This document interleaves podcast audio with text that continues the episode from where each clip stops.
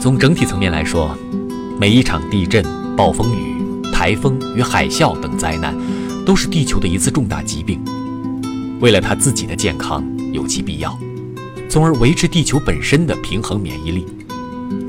诚如人的身体，疾病有其合适的理由，刺激与唤醒沉睡的免疫力，但那是有痛苦的代价，会杀死很多健康的细胞。